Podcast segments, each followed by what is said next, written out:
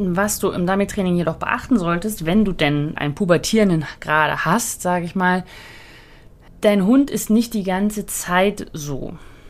Ja, und von was ich jetzt rede, ist das, was du machst, wenn er gerade in dieser Phase ist. Ja, also dazwischen, sage ich mal, trainierst du ganz normal weiter, was ich jetzt auch zum Beispiel mit dem Junghund erzählt habe oder was jetzt auch noch kommt mit dem Erwachsenenhund. Aber wenn dein Hund gerade in dieser pubertären Phase ist, dann gibt's immer so drei, drei, ja, drei Haupttypen, sag ich mal. Herzlich willkommen beim Podcast Dummy Co., der Podcast der Hundeschule Jagdfieber. Ich bin Susanne und ich werde euch meine Tipps und Tricks zum Dummy-Training verraten, damit ihr euren Hund strukturiert, zielorientiert und kreativ bis zur Prüfungsreife aufbauen könnt.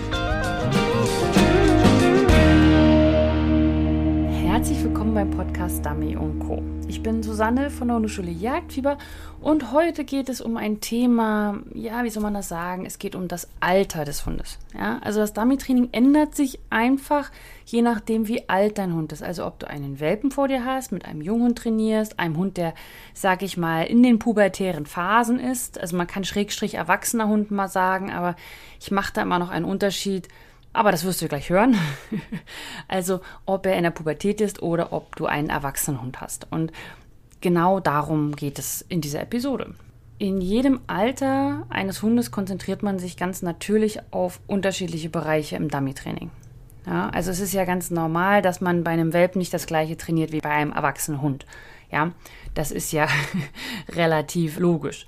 Aber dennoch ist das Was eigentlich relativ häufig das Gleiche. Ja, also man trainiert voran oder man trainiert den Sitzpfiff oder man trainiert die Fußarbeit. Aber das Wie ändert sich natürlich. Ja, also man muss ja auf den Hund anders eingehen, je nachdem wie alt er ist. Oder man kann von ihm auch andere Sachen verlangen, je nachdem wie alt er ist. Und genau darum geht es heute. Und dann fangen wir einfach gleich mal an mit dem Welpen. Ja, was ist denn so ein Welpe? Also ich würde jetzt erstmal versuchen zu definieren, was ich als Welpe ja, benenne, sage ich mal. Ja? Also ein Welp ist ein Hund, der unter 16 Wochen alt ist. Ja, also vier Monate im Schnitt. Und äh, manche sind auch ein bisschen früher, sage ich mal, aus diesem Welpenalter heraus und manche brauchen ein bisschen länger. Im Schnitt sagt man, dass es ab dem Zahnwechsel der Hund kein Welpe mehr ist. Aber manchmal geht es halt auch nicht so, sag ich mal, wissenschaftlich zu bei mir, sondern dass ich sage, okay, dieser Hund ist ist vielleicht schon ein paar Tage älter, aber trotzdem noch im Kopf ein Welpe. Ja, und umso größer die Hunde, umso länger bleiben sie auch Welpe. Und deswegen würde ich das auch gar nicht so jetzt festzurren wollen, aber weil man ja immer Daten von mir möchte und Zahlen, sage ich einfach jetzt mal bis zur 16. Woche. Ja, Woche mehr, Woche weniger. Ja, seht es mir nach. Der Vorteil von so einem Hund ist, ja, einem Welpen, ist, er ist ein weißes Blatt Papier. Ja, Du kannst darauf schreiben, der hat noch nichts Schlechtes erlebt. Also wenn er von einem guten Züchter kommt, ja, natürlich, wenn er irgendwo in einem Schuppen groß geworden ist oder geboren wurde und die ganze Zeit nichts gesehen hat, außer Dunkelheit oder ein paar äh, ja, Spinnen, dann ist das natürlich eine ganz andere Geschichte. Aber wenn du einen ganz normal groß gewordenen, gut sozialisierten Welpen bekommst mit acht Wochen, dann ja, kannst du auf ihm malen. Er ist eine Leinwand, ja. Und er vertraut dir bis zum Mond und zurück. Ja, das ist etwas, was man wirklich, was man auch, ja, was, was man genießen sollte. Ja, so anstrengend wie diese Zeit ist, das gleiche wie mit kleinen Kindern. Man muss sie trotzdem genießen. Ja, sagt einem jeder und in der Phase denkt man immer nur, oh Gott, kann der nicht einfach mal nicht mehr in die Wohnung pullern und kann er manchmal alles kaputt knabbern und er zerreißt mir schon wieder die Hände und er läuft weg oder er, er bellt oder und so weiter, ja. Man fokussiert sich sehr schnell auf diese schlechten Sachen und dadurch kann man es dann nicht mehr genießen. Deswegen versucht es, ja, auch wenn es manchmal schwerfällt. Ihr habt da eine, eine wahnsinnige Möglichkeit vor euch, ja wenn ihr mit einem ganz jungen Hund anfangt. Gerade wenn ihr auch im Dummy-Training irgendwann äh, später ja einfach Spaß haben wollt, ja, dass er dann nicht immer von einer Baustelle zur nächsten hüpft. Okay, also was muss man denn beachten beim Dummy-Training mit einem Welpen, ja? Dieser Podcast geht ja um Dummy-Training, das heißt, ich werde jetzt nicht über Stubenreinheit, alleine bleiben, nichts ankauen und so weiter machen, ja? Das ist natürlich alles, was man extra noch machen muss, Sozialisierung etc. pp. Sondern es geht jetzt hier ums Dummy-Training. Das heißt, was soll der denn in diesen sechs Wochen lernen? Ja? Und zum einen ist es erstmal das, was ich sagen möchte, er soll kein Dummy-Training lernen. Ja? Er soll keine echten Dummy-Aufgaben arbeiten. Man muss die Grundlage legen dafür, dass er die echten Dummy-Aufgaben dann trainieren kann. Dass er dafür überhaupt in der Lage ist, dass er verstanden hat, was er grundsätzlich machen soll, damit er dann was, was trainieren kann. Also damit man nicht so gestresst ist. Also wenn ich immer sehe, wenn man einen ganz, ganz jungen Hund und dann möchte man dem mit voran auf Futterschüssel beibringen, und dann sehe ich, wie, also man versucht, den kleinen Welpen dann auf die Seite zu locken, was ja an sich richtig ist, aber sie haben noch gar nicht verstanden, was diese Position ist, diese Startposition zum Voran, kennen die noch gar nicht. Dadurch sind sie ganz, ganz hibbelig und man muss sie festhalten. Und da muss man, macht man irgendwie die Hand da so ein bisschen drüber, weil sie halt noch so hibbelig sind und dann sehen die Hunde, da ist eine Schüssel und dann sind sie sowieso außer Rand und Band. Und ja, also kann man machen. Ich glaube, nur der Lerneffekt ist nicht so da. Das heißt, was ich den Hunden in dieser Zeit beibringe, ist vor allem Ruhe, Fokus, Kommunikation mit dem Hundeführer, Unabhängigkeit, also Geländehärte, dass sie auch mal rausgehen, ja, dass man nicht nur alles klein und niedlich und wattemäßig, sondern dass sie auch mal lernen, ja, es piekst, aber es ist kein Drama. Dann, dass sie es bringen wollen, ja, dass sie Sachen bringen wollen das mache ich noch nicht mit irgendeiner Aufgabe, Suche oder so, sondern es geht darum, dass sie erstmal lernen, dass es zum Beispiel im Spiel sich lohnt, etwas abzugeben, weil man dann was anderes kriegt und wie man da richtig spielt. Ja, also auch, wie ich immer sage, äh, die Maus würde niemals ins Maul des Hundes springen, um nicht gefressen zu werden. Und sie rennt halt weg. Also, dass man richtig spielt, dass man Regeln dem Hund beibringt, dass er lernt, sich in einer hohen Erregungslage, dem Spielen, von alleine wieder runter zu regeln. Und wenn man das erreicht hat, dann, dann hat der Hund viel, viel mehr gelernt als jedes Voran oder Fuß oder so, was man da mit ihm sonst trainieren würde. Ja, also diese Zusammenarbeit, dieses Spaß haben, das zusammen was erleben, die zusammen Freude erleben, das ist das, was äh, der Hund in diesen ersten 16 Wochen, beziehungsweise acht Wochen, man hat ihn ja nicht von null, äh, lernen soll. Und manchmal ist es auch einfach ein bisschen viel. Es geht ja auch einfach wahnsinnig viel Zeit für den Alltag drauf. Ja. Also, ja, was ich ja vorher schon sagte, es gibt ja ganz viele Sachen, die man noch machen kann und möchte und tun soll. Und da soll man sich dann nicht gleich wieder so stressen und sagen, oh mein Gott, ich muss das jetzt alles trainieren, sonst wird der Hund nie ein guter Dummy-Hund. Falls dich interessiert, wie ich es mache, was der Hund in den ersten 16 Wochen lernen sollte, also in den ersten acht Wochen, wo er bei dir ist, ich habe einen Welpenkurs. Den kannst du dir einfach mal angucken unter www.hundeschule-jagdfieber.de slash Welpe. Ja, was ich noch sagen wollte zum, zur Dauer des Trainings. Also wenn du mit einem Welpen, also unter 16 Wochen, trainierst, also trainieren ist ja dann auch zum Beispiel Spielen, ja. Also nicht Spielen zur Beschäftigung, sondern Spielen mit einem Sinn dahinter. Du möchtest, dass der Hund lernt, sich zum Beispiel runterzufahren. Du möchtest, dass der Hund lernt zu tauschen. Du möchtest, dass der Hund lernt, es ist toll, etwas zu bringen, etwas mitzubringen. Es ist toll, mit dem Hundeführer zusammenzuarbeiten. Ja, das ist ja Training in der Hinsicht. Beachte da bitte die 5-Minuten-Regel. Und die 5-Minuten-Regel besagt, fünf Minuten pro Monatsalter. Also wenn dein Hund zwei Monate alt ist, wenn er zu dir kommt, was er normalerweise ist mit acht Wochen, hast du zehn Minuten Training in Anführungsstrichen, ja, also Fokus vom Hund. Und wenn er denn dann drei Monate alt ist, ja, also zum Beispiel zwölf Wochen, dann äh, hast du 15 Minuten, ja. Also deswegen, das ist nicht jetzt eine Stunde trainieren mit so einem kleinen Wesen, ja. Zum einen ist die Aufmerksamkeitsspanne ja auch immer so eine Sache bei solchen Plüschkugeln, ja. Äh, ja, ich bin voll fokussiert. Oh, ein Schmetterling Hast du gesehen, da war ein Schmetterling. Ja, ich bin fokussiert, ich bin total umblatt. Boah. Was, um was ging's? Was ging's?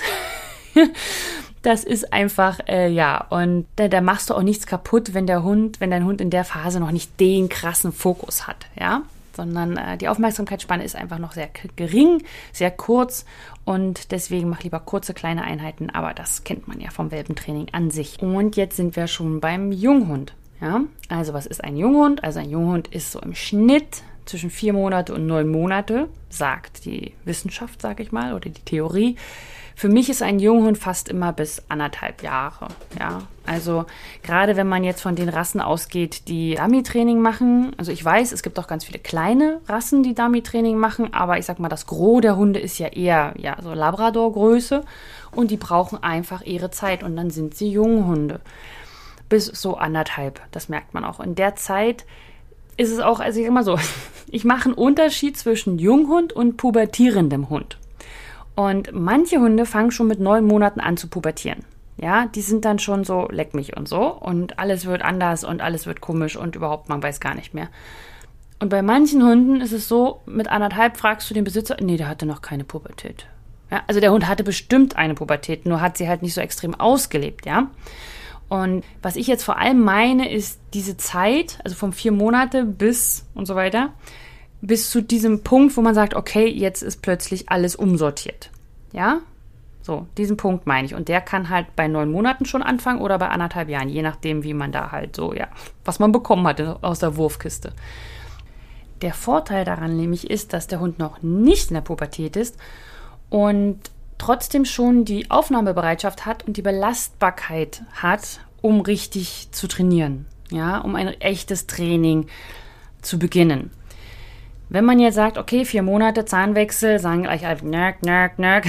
ja, genau. Nicht gleich mit Dummies anfangen, weil solange die Hunde im Zahnwechsel sind, würde ich nichts mit Dummies machen. Die Wahrscheinlichkeit ist einfach zu groß, dass sie sich wehtun, wenn sie einen Dummy aufnehmen und wenn man es ganz blöd ja, wenn es ganz blöd passiert, verknüpft der Hund diesen Schmerz mit dem Dummy und dann hat man richtig Probleme, ja. Manchen Hunden ist das total egal, die laufen, sage ich mal, mit drei Zähnen und Dummies rum und sind voll hart das Ding ist nur, du weißt es meistens nicht, bevor es dann passiert ist. Und dann beißt du dir echt in den Allerwertesten. Deswegen warte einfach ab, den Zahnwechsel, bis er durch ist und dann fängst du mit Dummies an. Du hast ja auch noch ganz viele Sachen zu tun. Ja, in meinem Starter-Kit zum Beispiel, das geht ja ab sechs, 16 Wochen los, also vier Monate. Da beschreibe ich ja die ersten vier Aufgaben, ja, die, mit denen ich immer starte, wenn ich mit dem Hund Dummy-Training beginne. Und das kannst du dir runterladen unter www.hundeschule-jagdfieber.de slash start. Also Start, Entschuldigung, da kommt das Englische so ein bisschen rein. Das kannst du dir einfach runterladen, ist ganz unverbindlich, musst nichts zahlen und ja. Okay, so. Das ist jetzt der Vorteil, den man hat. Das heißt, man hat auf der einen Seite den Hund, der schon was kann, also der sich schon ein bisschen mehr fokussieren kann, und auf der anderen Seite der einer, der noch nicht so, ja, ja, ein A-Hund ist, wie ich immer so schön sage was man trotzdem aufpassen muss. Und gerade im Dummy-Training, weil ich sehe es gerade, also ich, sag, ich sehe es nicht mehr hier, weil ja, hier, also hier sowieso alles ein bisschen anders, aber wenn ich dann halt sehe oder höre, dass es Hunde mit anderthalb Jahren schon in der O laufen oder in der F laufen, also fortgeschrittene Klasse oder offene Klasse für die, die das nicht wissen, habe ich da an sich von der Leistungsbereitschaft gar, gar nicht das Problem, ja. Also ich glaube auch nicht, dass die Menschen die Hunde irgendwie besonders schlimm behandeln, weshalb der Hund das alles kann. Nein, nein, das meine ich gar nicht. Das ist, wenn manchmal hat man einfach einen Hund, der sehr fokussiert auf die Welt kommt und dann geht das so voran. Mein Problem ist einfach, auch wenn man einen Hund hat, der sehr fokussiert ist und der keine Baustellen hat in der Hinsicht, ja, also der ruhig ist, der nicht einspringt, der Fokus hat, der sich zurückhalten kann, der gut markieren kann, der gut ins Wasser geht und so weiter, der, der trotzdem ein Vertrauen hat und einfach so ein Vertrauen in die Welt und deswegen sich auch gut einweisen lässt. Das kann alles sein, trotzdem ist es ein sehr junger Hund und die Knochen eines sehr jungen Hundes sind, egal wie fokussiert er ist, noch nicht ausgereift.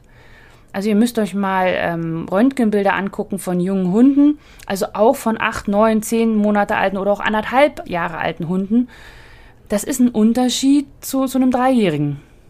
Ja, und das ist einfach das Ding. Und wenn ich dann halt die Aufgaben sehe, in der O 150 Meter, dreimal nach rechts, dreimal nach links und über alles Stock und Stein und überall, ja, da tun mir einfach seine Knochen leid von dem Hund. Also es kann ja eine Sie oder ein Er sein, ist ja Wurst, ja, sondern der Hund. Deswegen, also ich appelliere nur an euch, einfach wegen der Gesundheit der Hunde, ja egal ob ihr schon im O-Niveau, F-Niveau und so weiter seid, wenn ihr das macht, dann versucht darauf zu achten, dass es keine heftigen Sprünge gibt, ja, also dass der Hund nicht irgendwo extrem runterrutschen muss oder so, weil die Aufgaben in der O und F sind halt auch für erwachsene Hunde gedacht. Das heißt, da kann man mal ein bisschen auch körperlich herausfordernd sein.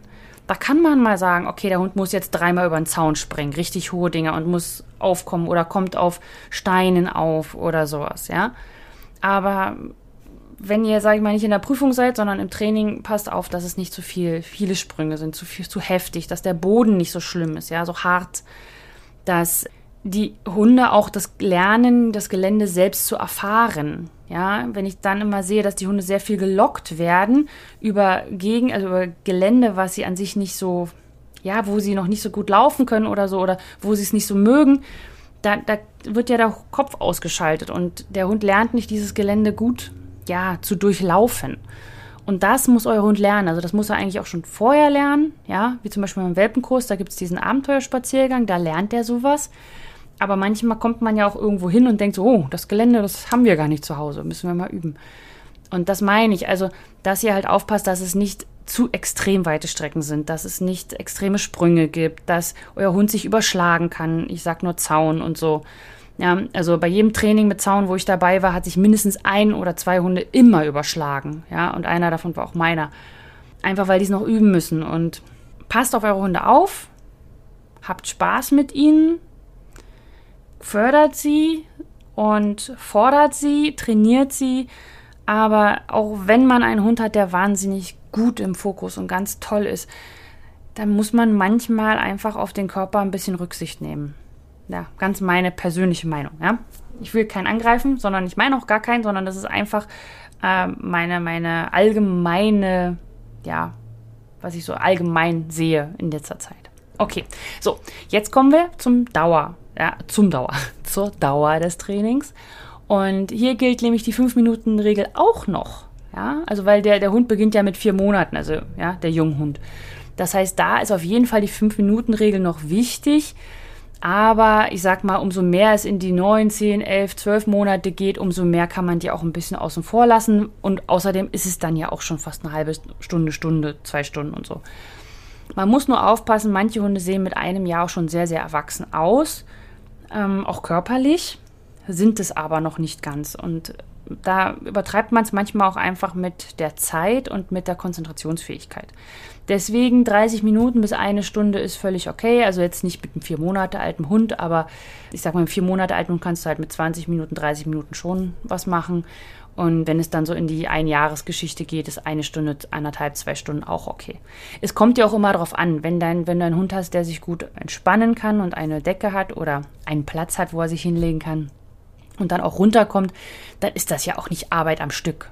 Ja, ja. ist immer das Ding, wenn man alleine trainiert und äh, dem Spaziergang zum Beispiel, dann macht man das ja alles bam, bam, bam, bam, bam. Und dann ist das dann natürlich mehr Training.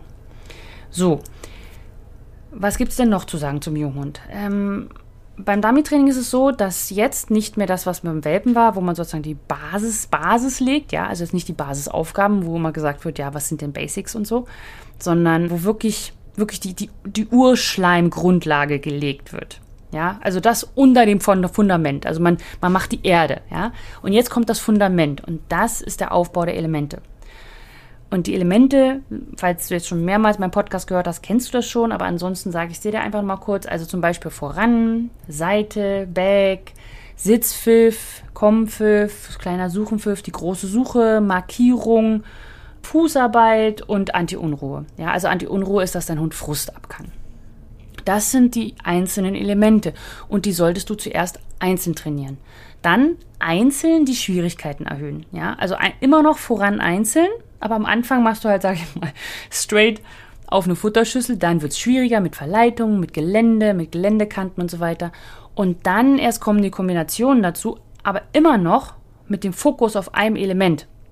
Das heißt, du nimmst zum Beispiel jetzt, wenn du voran machst, nimmst du eine Markierung mit dazu als Kombination. Das wäre ja dann voran mit Markierung.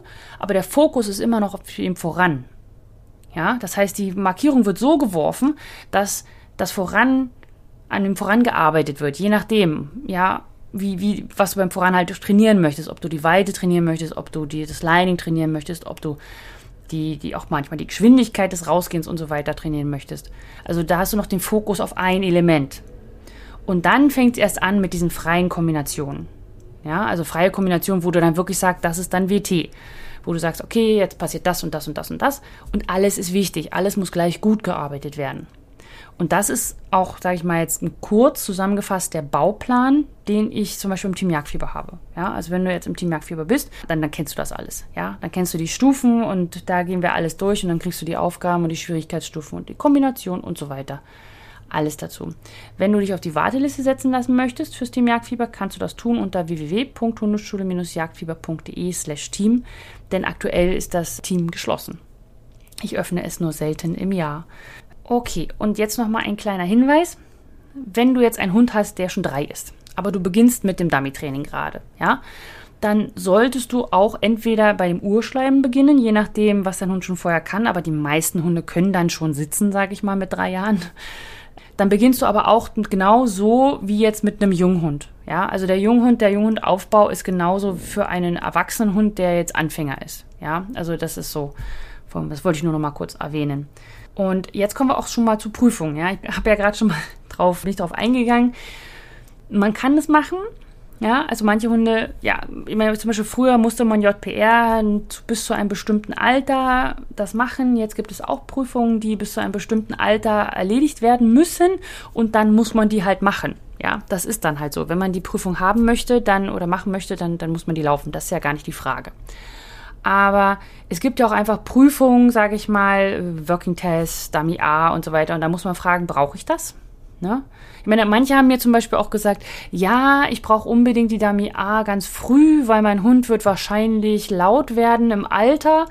Und deswegen muss ich es jetzt machen, damit ich die, damit ich da einmal durchkappe, damit ich die Prüfung habe. Ich so, ja, okay. Also es ist ein Grund. Aber es ist ja irgendwie für die Zukunft nicht schön, oder? Also die Prüfung sehr früh machen zu wollen, damit, äh, egal. Aber das kann es auch noch sein, dass man sagt, okay, man möchte erstmal die, die Eintrittskarte lösen und dann hat man ja noch zwei, drei Jahre Zeit. Ja, gerade bei der Dummy A zum Beispiel ist es ja auch so, dass die sehr leicht ist.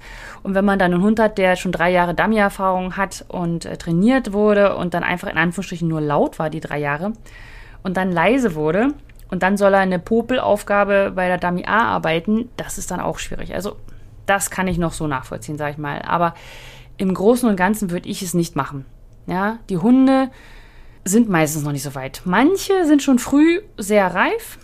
Ja, da geht das. Ich würde das auch immer in die Verantwortung des Hundeführers legen. Ja, aber ich persönlich lege das gar nicht drauf an. Also ich kriege einen Hund und gehe einfach davon aus, dass er die ersten zwei Jahre keine Prüfung laufen wird. Außer zum Beispiel JPR. Oder wie bei Indy, weil ich nach Schweden gefahren bin, um meinen anderen Hund prüfen zu lassen und gedacht habe, ey, du bist jetzt hier 14 Stunden gefahren. Da, da meldest du den anderen Hund einfach mit. Ja, das war so, da habe ich auch viel Lehrgeld bezahlt deswegen, aber das war dann einfach, sage ich mal, ähm, ja, ich habe gesagt, ach komm, jetzt fahre ich so weit und dann ist der Hund, nee, das geht nicht.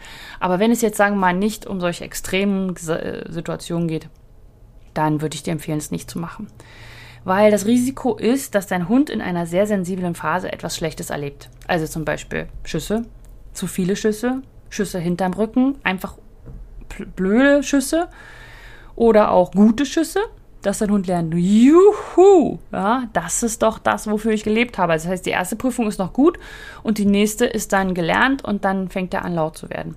Oder auch zum Beispiel, dass er mit den ganzen Helfern und den ganzen Menschen überfordert ist weil sie einfach noch nicht, ich sag mal, man meldet eine Prüfung zwei Monate vorher und in dieser Zeit, also der Hund zwischen vier Monate und anderthalb Jahre, also sagen wir mal ein Jahr bis anderthalb, weil mit vier Monaten wird keiner auf eine Prüfung gehen, darf man glaube ich auch gar nicht, ich glaube neun Monate ist Mindestalter, dann weißt du noch gar nicht, ob er dann vielleicht eine schlechte Phase hat. Ja, und ob man dann wieder die Prüfung absagt, nur weil man vermutet, dass der Hund eine schlechte Phase hat, das ist dann auch immer so eine Sache. Ja? Manchmal muss man sich selber schützen und auch andere Hunde, ja, dass das einfach dieses ganze Umfeld für den Hund zu viel ist. So, und jetzt sind wir bei den Pubertätsphasen, ja. Also die sind einfach, da, das überschneidet sich so ein bisschen. Das ist ab neun Monaten im Schnitt bis drei Jahre. Und das geht in Wellen. Nur weil dein Hund mit neun Monaten eine Pubertät hat, heißt das nicht, dass er dann durch ist. Sondern er hat sie mit neun Monaten, manchmal meistens mit anderthalb und dann nochmal kurz bevor er drei ist. Das ist so der Standardhund, was Pubertäten angeht. Manche haben mehr, manche haben weniger, manche haben sie länger, manche haben sie ausgeprägter, manche nicht so ausgeprägt. Ja? Der Vorteil von so einem Hund ist, du lernst kreativ zu werden und Ruhe zu bewahren. einfach auch mal sagen, dann eben nicht. Dann trainieren wir heute mal nicht. Ich habe keinen Bock. Darf man ja auch als Mensch mal sagen. Was du im Dummy-Training jedoch beachten solltest, wenn du denn einen Pubertierenden gerade hast, sage ich mal, dein Hund ist nicht die ganze Zeit so. Ja, und von was ich jetzt rede, ist das, was du machst, wenn er gerade in dieser Phase ist. Ja, also dazwischen, sage ich mal, trainierst du ganz normal weiter, was ich jetzt auch zum Beispiel mit dem Junghund erzählt habe oder was jetzt auch noch kommt mit dem Erwachsenenhund. Aber wenn dein Hund gerade in dieser pubertären Phase ist, dann gibt es immer so drei, ja, drei Haupttypen, sag ich mal. Die eine ist das, ich habe es vergessen. Voran? Weiß nicht, was das ist. Das ist ein Dummy. Dummy aufnehmen? Hm. Ich weiß nicht, was ein Dummy ist. Ich gehe mal woanders hin. Ja? Also, die vergessen Sachen sind abgelenkt, ja, sind einfach so ein Schmetterling. Und der, der Fokus ist total weg.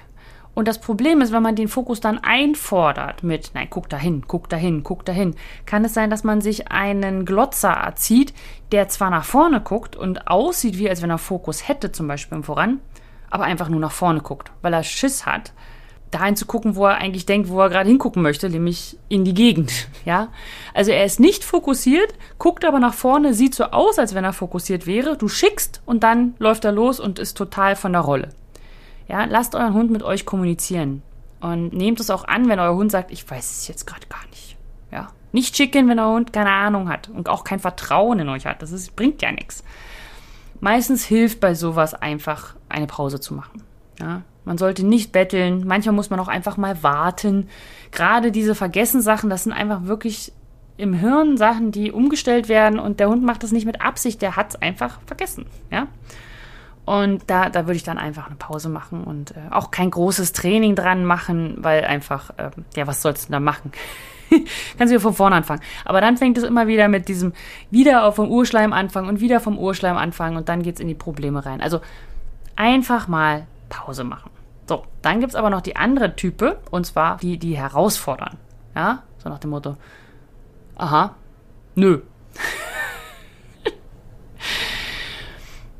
Also die dir sozusagen schickst, dann machst du einen Sitzpfiff, die drehen sich vielleicht sogar um, gucken dich an und dann gehen sie irgendwo anders hin. Oder die machen total auf Durchzug und nein, nein, ich hab's nicht gehört und rennen einfach weiter, was das Zeug hält, ja. Oder die, die dann so hanten, ja. Also hanten heißt, die sind sozusagen dann, die fangen einfach an zu suchen und du kriegst sie nicht mehr da rausgepfiffen. Du kannst Kompfiff, Sitzpfiff, Suchenpfiff machen, was immer, aber der Hund hört einfach nicht mehr zu. Oder du hast eine Verleitung und du möchtest deinen Hund daran vorbeischicken und der Hund sagt, ja, geradeaus, geradeaus, wupp, zur Verleitung. Ja, das ist so diese, die dich einfach so ein bisschen herausfordern. Die wollen die Grenzen kennenlernen und ja, das ist, ja, das ist ganz normal. Das ist wie bei Kindern alles kein Drama. Aber es ist sehr gut, wenn ein Hund vorher gelernt hat, dass deine Trainingsaufgaben Sinn ergeben. Ja, also, wenn man zum Beispiel jetzt, sage ich mal, den Sitzpfiff so trainiert hat, dass, wenn du den Sitzpfiff gibst in einer Aufgabe, der Hund nicht dahin geschickt wird, wo er sowieso hin wollte. Weil das ist sinnfrei für den Hund. Ja? Das, manchmal ist das ganz gut, um das Back zu üben, sag ich mal. Ja, voran, Sitz, Back und so. Aber das ist für die meisten Hunde eine sehr sinnfreie Übung und dann sagen sie, wozu sollte ich jetzt Sitzpfiff machen? Was hat das geändert? Gar nichts. Das war nur, weil du, Chef, da hinten gesagt hast, Sitzpfiff machen. Und dann sagen die Hunde, kein Bock mehr. Und dann hat man einfach ein Problem, weil ich meine mal, äh, was willst du denn dann machen? Wenn dein Hund auf 80 Meter nicht mehr sitzt und gelernt hat, dass er nicht mehr sitzen muss, dann hast du echt ein Problem. Aber wenn du immer, sage ich mal, dem Hund erklärst, ich gebe dir jetzt einen Sitzpfiff, so, dann setzt er sich hin und dann sagst du, übrigens, da auf der Seite ist das Dummy, nicht da, wo du dachtest. Dann denkt er, ah, okay, das war eine Information, die war sinnvoll, na, dann mache ich das. Und das hilft auch bei diesen herausfordernden Hunden ja, weil die machen das ja, weil die genau dich als, als Hundeführer, sage ich mal, jetzt ähm, herausfordern wollen und denken, dass sie zur besseren Lösung kommen. Und wenn du ihnen aber zeigst, nein, das ist nicht so, dann kannst du das Ganze knacken. Ansonsten gehst du in eine Gewaltspirale. Ja, du musst dich immer mehr durchsetzen, immer mehr durchsetzen, immer mehr schreien, immer mehr brüllen, immer mehr zeigen und immer mehr machen. Und ja, da leidet die Bindung dann so etwas, bisschen. okay, oder zum Beispiel, dass du beim Voran, was ich jetzt auch schon sagte, dass du halt an Verleitung vorbeischickst und die dann aber auch die einen neuen Zielpunkt haben, ja? Nicht ja, das ist eine Verleitung, schicken, Sitzpfiff und dann doch dahin schicken, also rechts oder so. Ja, ähnlich wie mit dem Sitzpfiff. Oder bei der Fußarbeit zum Beispiel, dass du, wenn du Fußarbeit machst, also eine Markierung wurde geworfen, dann gibt es Fußarbeit und dann nicht einfach zur Markierung schicken, ja, weil dann ist wieder, wozu gab es die Fußarbeit? Weil du da oben gesagt hast, wir machen jetzt Fußarbeit. Ja, nein, Fußarbeit woanders hin. Und dann deine Suche, einen Voran, eine Markierung, was auch immer. Aber die Fußarbeit hat Sinn und nicht einfach nur, weil ich jetzt das möchte, musst du da woanders hin. Und wenn ihr den Hund so aufbaut, also mit einem Sinn hinter den Aufgaben, dann wird auch diese Phase oft nicht so stark und so schlimm. Ja?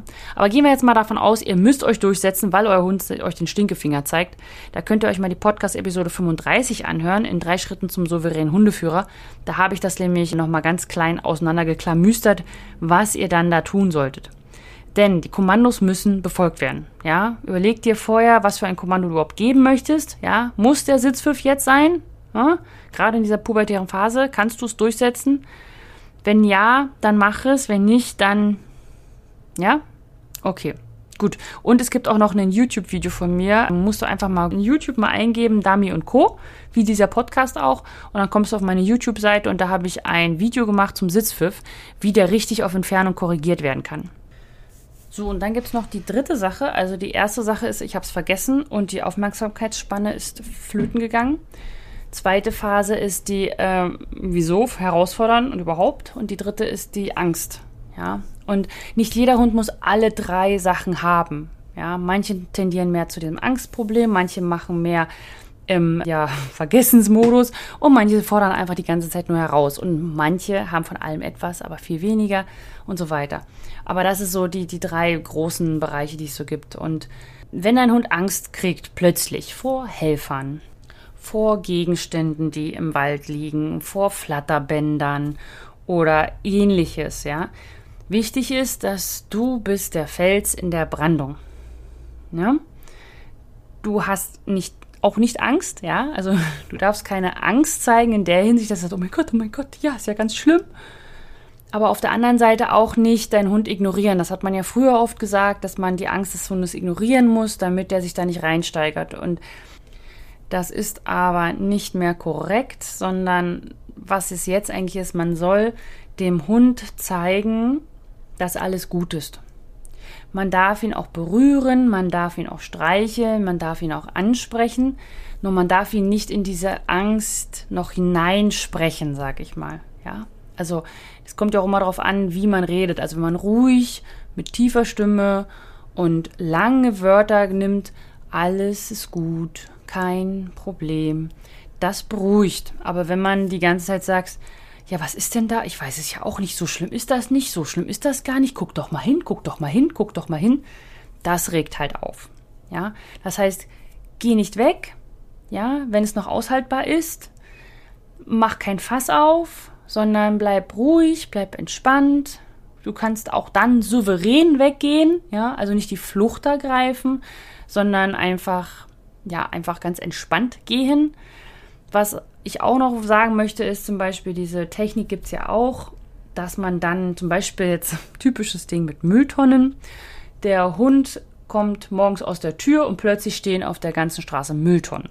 Und er erschreckt sich total und er möchte nicht mehr an den Mülltonnen vorbeigehen. Und dann gibt es die Technik, dass man da hingehen soll, die Mülltonne vermöbeln soll, also hauen soll. So nach dem Motto, man ist der große Chef und hat jetzt den bösen Wolf, sage ich mal, aus dem anderen Rudel verhauen und alles ist gut. Ja, aber das Problem ist, was suggeriert man denn dem Hund? Ja, ja, diese Tonne ist ein Feind. Ja, gegen diese Tonne müssen wir uns wehren. Ganz wichtig, weil ja sogar der Chef dahingegangen ist und die vermöbelt hat. Ja, was ich aber möchte, ist, dass diese Tonne als, ja, nicht so ängstigend rüberkommt.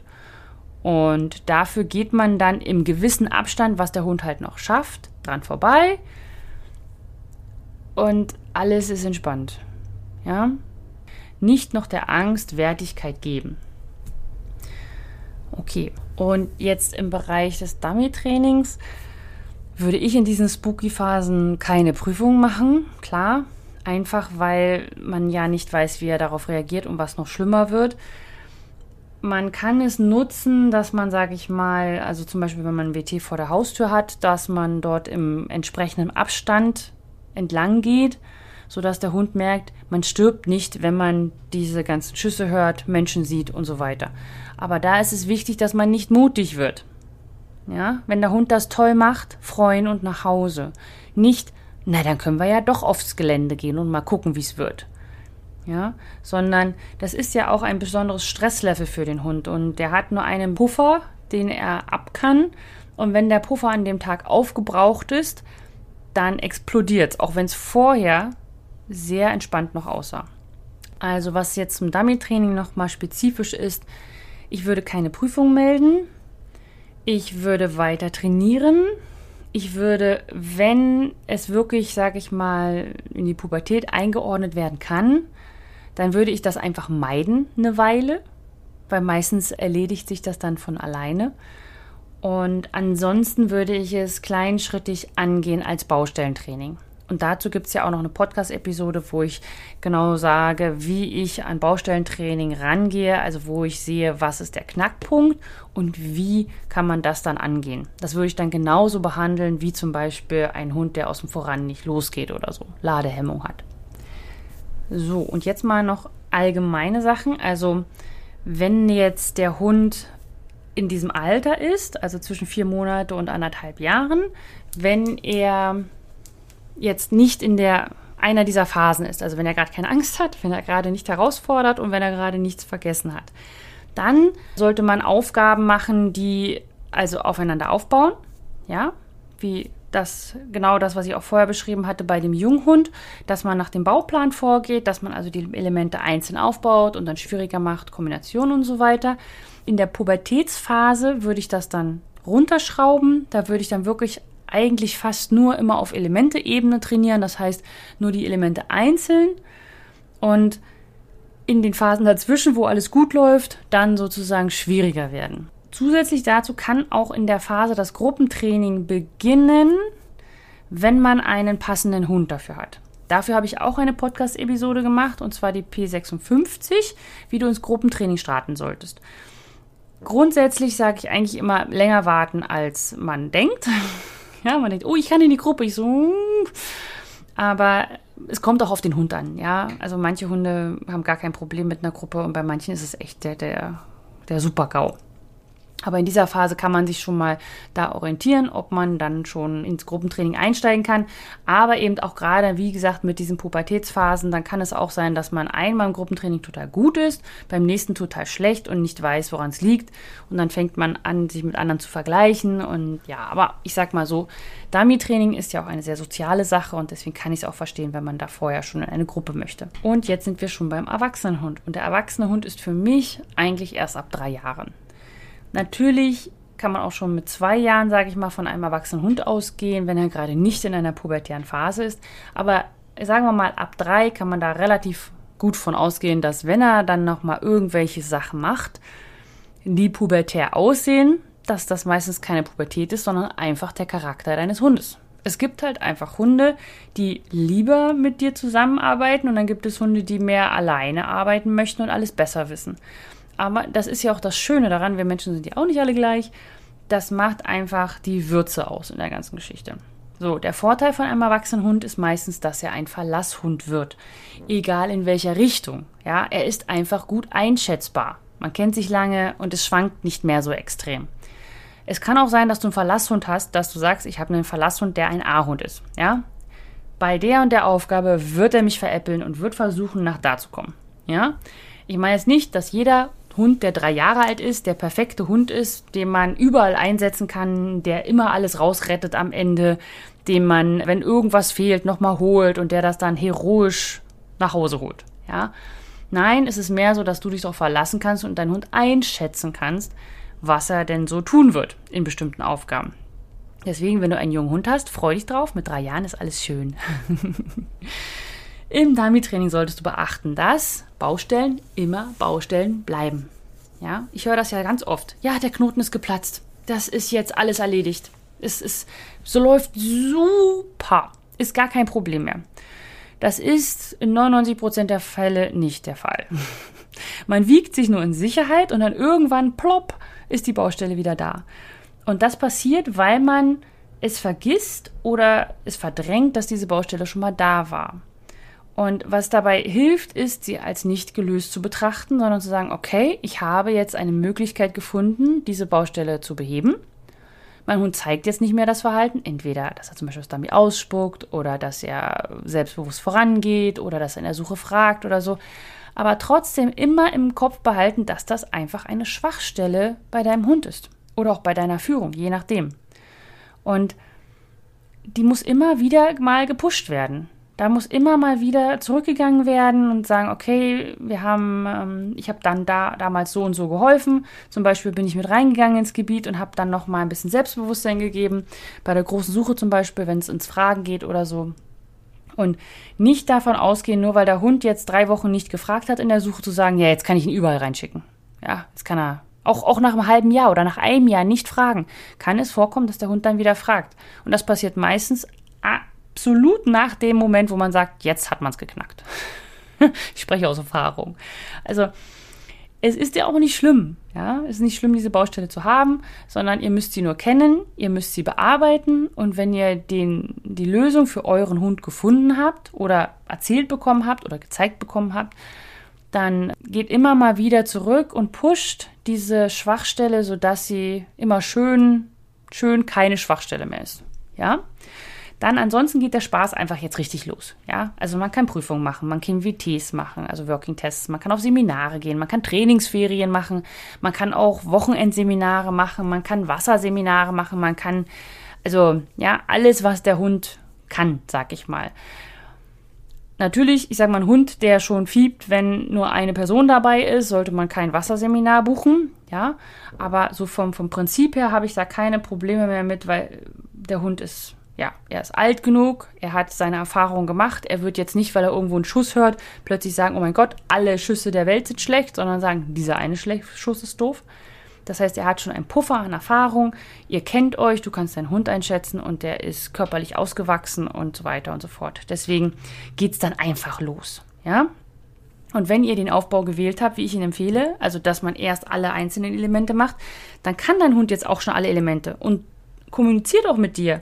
Und du weißt auch, wie du ihn führen kannst. Das ist ja auch immer das Ding. Ja, wenn man nämlich alles so mal hier, mal da, mal überall macht, dann weiß man gar nicht, was genau funktioniert hat. Und man, man lernt nicht selber mit dem Hund, man wird nicht selber groß mit dem Hund.